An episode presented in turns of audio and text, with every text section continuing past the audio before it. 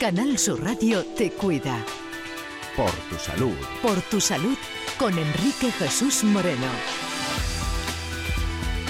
Es el día también en el que nos acercamos a la actualidad científica, los datos más reseñables, más llamativos en algunas ocasiones también de lo que tiene que ver con la medicina y la salud en todo el mundo y que nos acerca, eh, como siempre en los viernes, nuestro querido amigo eh, Paco Flores. Paco, muy buenas tardes. Muy buenas tardes, Enrique, y a toda la audiencia también. Ya hace algunos viernes que no estoy en antena, como bien sabes, y no sé si preguntarte eso ya de qué impresiones tienes a propósito de la pandemia. Me han, eh, me han tratado muy bien aquí en tu ausencia, que lo sepa. Te han tratado bien, ¿no? no y lo de la pandemia... En eso confiaba. Sí, en, de la pandemia ahora leeremos un titular que me ha parecido curioso de un resumen de, la pandemia que me parece muy mm. significativo de, la, de la pérdida de, la esperanza de vida que hemos perdido en esta pandemia. Muy bien, pues además de todo eso vamos a repasar esos detalles de la actualidad eh, científica y relacionada con la salud y la medicina. Además vamos nosotros por nuestra parte, Paco también, si me lo permites, a resumir muy brevemente muy escuetamente hoy para dedicar el máximo de tiempo posible a ese encuentro en torno al paciente de cáncer de pulmón y a esas expectativas que en el ámbito eh, pues del diagnóstico precoz, de programas de cribado, eh, de determinadas pruebas diagnósticas y de tratamientos que están aliviando la calidad de vida de estos pacientes, pues se están produciendo. Vamos a intentar acercarnos a todo ello. Ahora repasamos muy brevemente, como digo, los datos de la pandemia en Andalucía a día de hoy.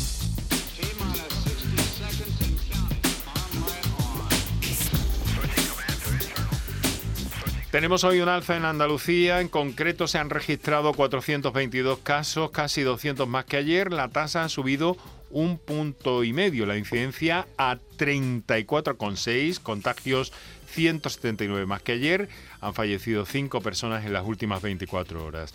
Málaga es la provincia eh, con más positivos diarios, un día más, y Huelva sigue siendo la única provincia en riesgo medio por encima de 50.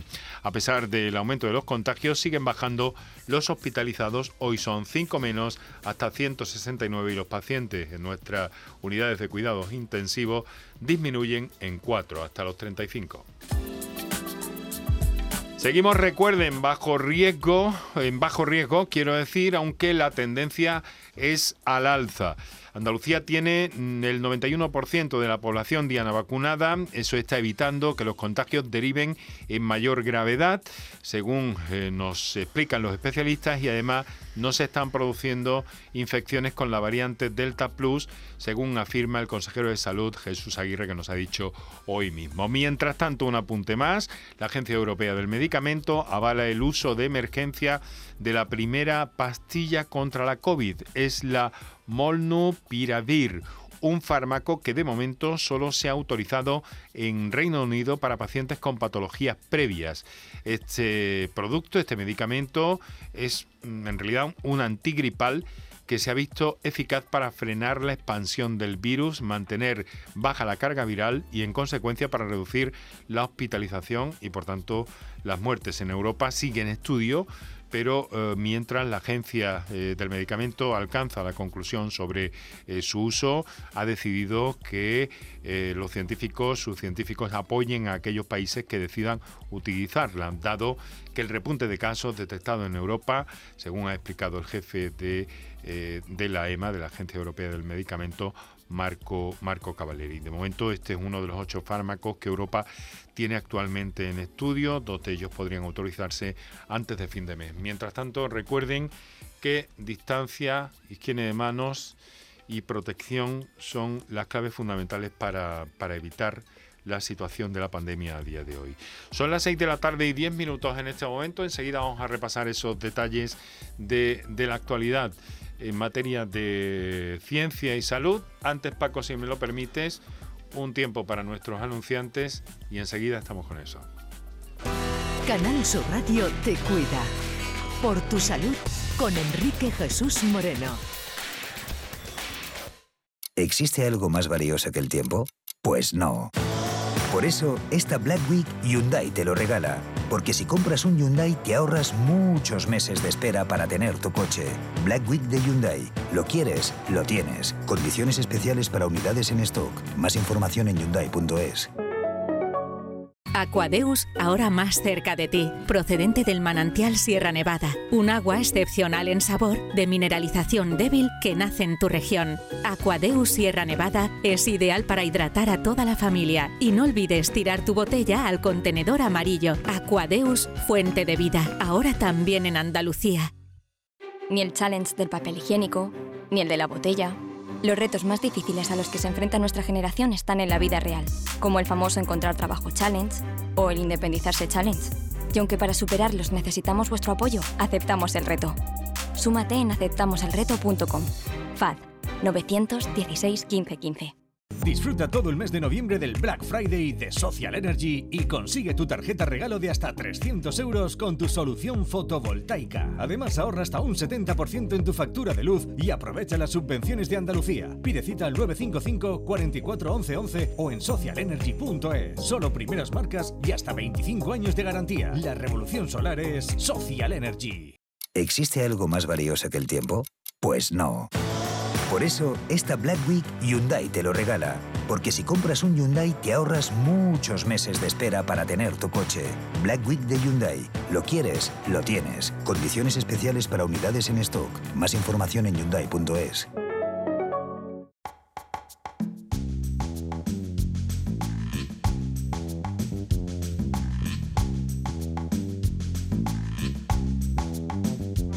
Por tu salud con Enrique Jesús Moreno.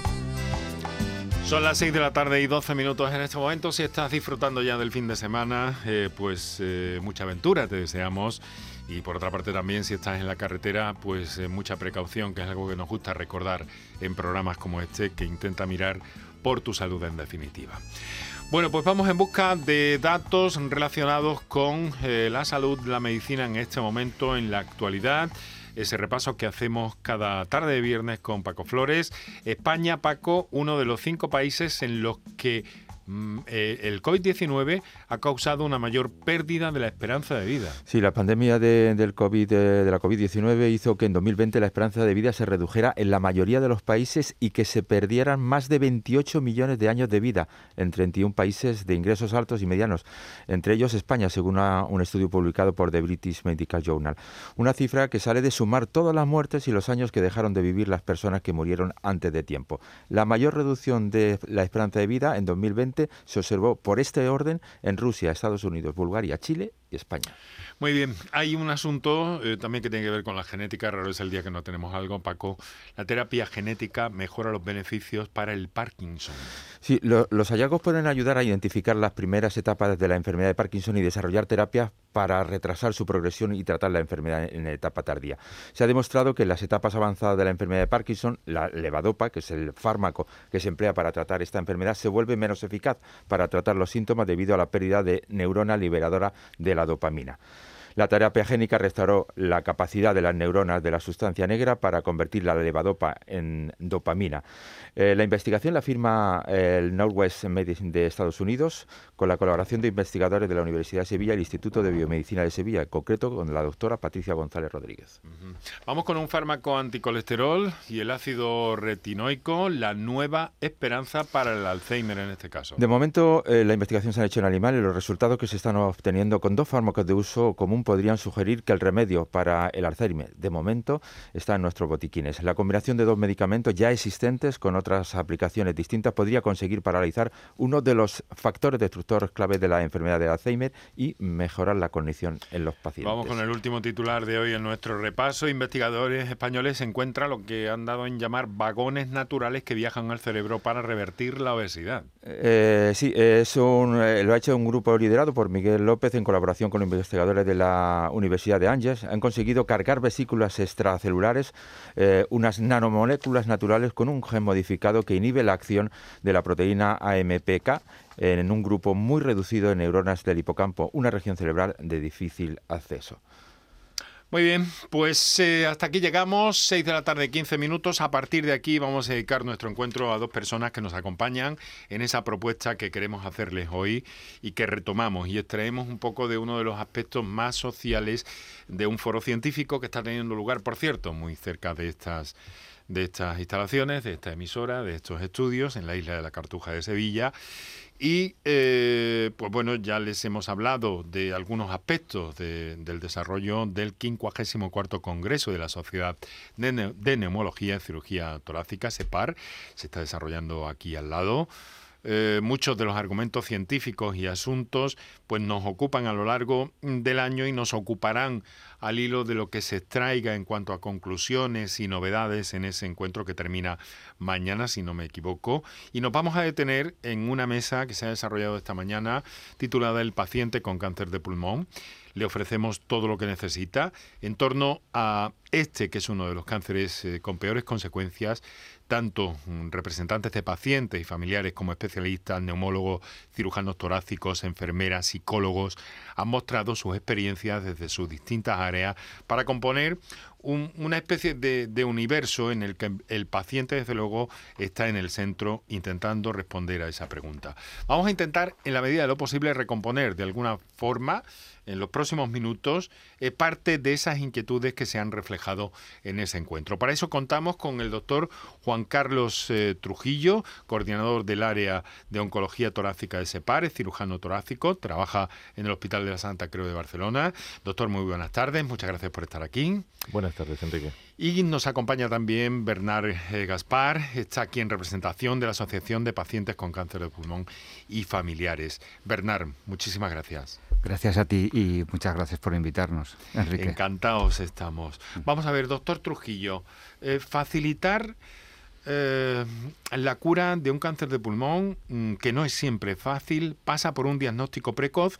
Para eso hacen falta programas de cribado similares a los que se realizan con el cáncer de mama. Ustedes vienen insistiendo en esta idea desde hace tiempo. ¿Cómo están las cosas? Explíquenos. ¿Es posible implementar programas de cribado para evitar el cáncer de pulmón? Pues bien, como bien dices, eh, eh, actualmente el cáncer de pulmón continúa siendo eh, y es la primera causa de, muerte por cáncer en nuestro país y en el resto del mundo. Uno de los mm, principales factores es que lo diagnosticamos tarde. Entonces, en nuestro país estamos intentando implementar un programa de cribado ah, para conseguir diagnosticar un mayor número de casos en, estadio precoz. Concretamente, ah, es, un, es un cribado que tiene una cierta complejidad, hay que buscar modelos facilitadores para para aplicarlo y concretamente en, SEPAR lideramos un proyecto denominado Cassandra, que no es un proyecto único de SEPAR, es un proyecto que engloba todas las sociedades científicas implicadas en el diagnóstico y tratamiento del cáncer de pulmón, incluidas también sociedades de pacientes, dado que esto es un proyecto de todos. Lo que busca es eh, eh, un proyecto piloto en el cual eh, ver o generar la evidencia científica que nos ayude a implementarlo en nuestro país. O sea que técnicamente es posible técnicamente es posible, ya lo han demostrado otros países europeos y que eh, generalmente lo que sí que es verdad y que debemos reconocer es que no es un programa de cribado el cual sea eh, aplicable con las mismas condiciones o los mismos modelos que pueden aplicar en Bélgica o Ámsterdam. ¿no? Entonces eh, hay que buscar esa evidencia pero generarla en cada propio país para ver cuál es la mejor forma de aplicarlo. doctor Trujillo, ¿el éxito de, de, los programas de tratamiento contra el cáncer de pulmón está en disponer de equipos multidisciplinares? Por supuesto. De hecho, una de las, de las cosas que hemos querido remarcar en la mesa que hacía referencia Enrique antes es que el cáncer de pulmón necesita una visión multidisciplinar, una visión que ayude a, no solo a ese diagnóstico precoz, no solo a ese tratamiento sobre la persona, sino que algo que después Bernard también nos puede eh, decir alguna cosa es sobre la ayuda del entorno de ese, de ese enfermo eh, a familiares, amigos y que muchas veces es, es difícil ¿no? el atacar todos esos factores. ¿Qué nos puede decir de los mm, tratamientos? ¿Están avanzando de una forma, mm, siempre les gustaría a ustedes que fueran mejor, ¿no? Pero digamos que razonable.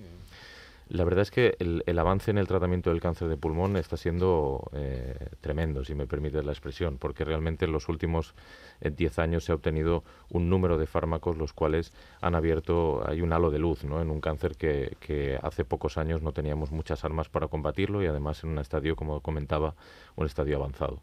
Con lo cual, eh, es verdad, se está avanzando muchísimo en el tratamiento. pero también tenemos que avanzar en ese diagnóstico. Mm, también durante ese tiempo lo que se ha notado inevitablemente ha sido una mejora en cuanto a la calidad de vida, las condiciones de vida de las personas, ¿no? Sí, eh, tú hacías referencia esta mañana en esta, en esta sesión y es, es cierto que cada vez conocemos más casos que llegan hasta, desgraciadamente, ese final de vida, pero en mejores condiciones, ¿no? Entonces eso sí que lo ha conseguido el tratamiento y ese eh, yo creo que es fruto no solo del fármaco que vamos a utilizar, sino esa eh, cura multidisciplinar y esa atención multidisciplinar que se va a tener sobre, sobre el enfermo. Señor Bernard Gaspar, eh, cuando se dice que el cáncer de pulmón es una enfermedad estigmatizada, ¿cómo perciben ustedes esa idea? ¿O por qué? ¿O cómo lo observan desde su punto de vista como familiar de una persona afectada? Bueno, pues eh, a ver, si me permites, Enrique, quiero hacer también eh, bueno, mm, estoy bastante emocionado porque estamos en el estudio de Valentín, que Valentín fue eh, un paciente de cáncer de pulmón, además miembro de la asociación y, muy, un miembro muy activo. Entonces, la verdad es que estoy doblemente emocionado por estar aquí por poder participar. En el estudio que lleva el, nombre de nuestro compañero Valentín García. Exactamente, sí, estoy, eh, la verdad es que muy, muy emocionado. Bueno, eh, con respecto a lo que tú me preguntabas, efectivamente, el cáncer de pulmón es una enfermedad muy estigmatizada y así eh, lo, lo, vivimos día a día los pacientes con cáncer de pulmón y los, y los familiares y los afectados, sobre todo porque es una enfermedad vinculada al tabaquismo. Entonces, muchos pacientes eh, mm, se sienten culpables de que eh, efectivamente hayan, eh, se les haya diagnosticado un cáncer de pulmón por, por, el tabaco. ¿no? es una enfermedad también estigmatizada porque en muchos de los casos los pacientes niegan o, o, no dicen que tienen esa enfermedad porque, bueno, pues porque es una enfermedad, es un cáncer de, de pulmón, es un cáncer feo entre comillas. Eh, yo siempre digo que es el patito feo de los cánceres y, mm, unido a todo esto, eh, el, claro, el factor eh, psicológico es, es, mayor, la carga emocional, la carga psicológica es mayor, por eso esta mañana se ponía de manifiesto efectivamente que el, el, cáncer de pulmón necesita un mayor apoyo psicológico para tanto en el momento del diagnóstico como en todo el, durante la enfermedad. Aquí es donde entra una, decir una idea, no es mucho más que una idea, ¿no? El, concepto de la uh, psicooncología, que es una disciplina que, ha estado presente esta mañana en el Congreso, pero que de alguna forma también su representante, la profesional eh, Cristina, que, que asistía al Congreso, decía, pero hay poquita psicología aquí tiene que haber más. Mm. Este factor, ¿cómo es? ¿Cómo lo considera usted, Bernard, de, necesario? El apoyo emocional, la asistencia psicológica es fundamental. Eh, y de hecho, Cristina eh, ha, hecho una pregunta ¿no? de que, eh, mm, cuántas asociaciones prestaban el servicio psiconcológico para los pacientes con, cáncer. ¿no? Desde AACAP nosotros es el, servicio, digamos, mm, más, más importante que prestamos en cinco ciudades de España presenciales y también lo hacemos vía online. ¿Por qué? Porque eh, aunque el paciente eh, en un momento, eh, en el momento del diagnóstico, no quiera o no quiera hay una fase de negación importante. Sí que es cierto que durante la enfermedad se dan cuenta efectivamente de que tienen cáncer de pulmón y necesitan mucho más la asistencia psiconcológica. Yo creo que incluso los equipos multidisciplinares, que es eh, como muy bien habéis dicho y como muy bien ha dicho el doctor eh, Trujillo, que eh, en estos momentos funcionan muy bien, debería, aparte de, de un equipo médico-científico, también debería estar un trabajador social y debería también estar una psicóloga o, psicólogo. Creemos que es importantísimo. Mm. Estamos hablando de esa cuestión, de esa palabra eh, tan fea pero tan necesaria que es la de las consultas multidisciplinares, eh, que cada vez y para más terrenos de, la medicina y la asistencia sanitaria están apareciendo. Paco, perdón. Eh, hablando de ese tema, este, esto forma parte del cambio de, modelo de atención al paciente, de un modelo paternalista donde el médico decidía, el, paciente escuchaba, a un modelo integrador donde el paciente tiene que ser parte de la decisión, del tratamiento, del abordaje, etcétera, para cualquiera de los dos, porque vale para Completamente, si me permites, Bernard. Claro. Yo creo que, el modelo ha cambiado y ha cambiado para bien en ese sentido. Es decir, lo que hay que cada vez instaurar más lo que se denominan unidades funcionales, donde la persona, y es un modelo centrado en la persona, en el paciente, en el cual tiene voz y voto y debe ser conocedor de todo lo que se le va a eh, aplicar y debemos ser conocedores nosotros de todo lo que requiere. Y como bien dice eh, Bernarda, esos comités multidisciplinares que todos sabemos que son beneficiosos, hoy día no están aplicándose de la forma eh, que nosotros consideramos correcta en todas las comunidades autónomas y que, por lo y que probablemente eh, es una de las primeras cosas que debemos luchar, deben existir y además deben crecer en número con aquellos profesionales que tengan algo que aportar al, enfermo. Esto, ¿Hay algún modelo? Ah, no, perdón. No, no, no, que va, porque sobre ese tema la pregunta de Paco era un poco doble, ¿no? No, no eh, en cuanto al... A yo, por ejemplo, esta mañana eh, en, el, en, en, el foro no hablaba del cambio de paradigma, ¿no? del, del, del modelo eh, de paciente, ¿no? de, de, un modelo paternalista a un modelo mucho más mm. activo y es, es que es así, o sea, quiero decir, que el paciente esté en el centro de su enfermedad es importantísimo y que podamos decidir eh, conjuntamente con el, con el profesional sanitario cuál es nuestro mejor tratamiento o qué técnica, en el caso de, que podamos ser operados, sea la mejor eh, para nosotros, es fundamental. Aparte de que también eh, es importantísimo que cuando el paciente encuentra confianza en el, en, el, profesional que tiene delante, el que le está atendiendo, es que eh, la enfermedad eh, la ve desde otro punto de vista, totalmente distinto, y además eso está comprobado y estudiado. Es decir, incluso mejora la calidad de vida del paciente, ¿no? O sea, ese grado de confianza. Y eh, si encima te dan la oportunidad de tomar decisiones de tu tratamiento o incluso aquellas decisiones que sean importantes para tu enfermedad, pues claro, bienvenida sea, claro que sí, sí. Tenemos un, par de minutos eh, nomás para, para, llegar al final del programa. Yo le quiero preguntar un poco mm, por esa idea del programa de cribados, si tenemos alguna referencia donde eso se haya implantado, donde esa posibilidad eh, se contemple como, como cierta y veraz a un medio o mm, medio largo plazo para que ese programa de cribado de cáncer pudiera ser una realidad como lo es actualmente el cuidado del cáncer de mama, por ejemplo. Sí que los hay, Enrique. Hay ejemplos. El primer ejemplo de ensayos clínicos tenemos el primero y la referencia que todos tomamos fue el, ensayo clínico eh, NLST, que es el americano.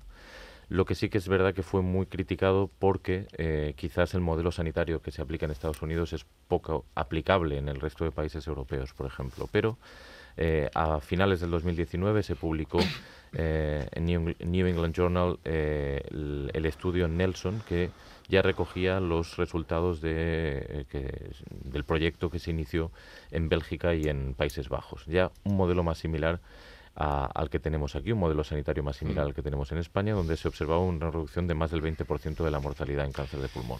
Desde luego, sí, no, adelante, ¿alguna cosa más quería decir? Y eh, simplemente quería, quería decir que España no es algo nuevo el que, el que mm. se estén haciendo proyectos eh, sobre cribado. En España hay ya varios grupos que están trabajando. De hecho, la Clínica Universitaria de Navarra lleva más de 20 años trabajando en el cribado de cáncer de pulmón y que su experiencia ha demostrado que es aplicable y que es beneficioso. Es viable y beneficioso.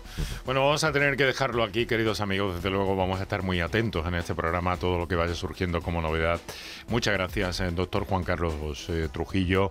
Muchas gracias, Bernard Gaspar, por su experiencia, por sus palabras y su presencia en este estudio. Valentín García de Canal Sur Radio. Paco Flores, hasta la semana que viene. Hasta la semana próxima. Que tengas un bonito fin de semana. Tenemos ya segundos para entrar en el tiempo de turismo y Andalucía.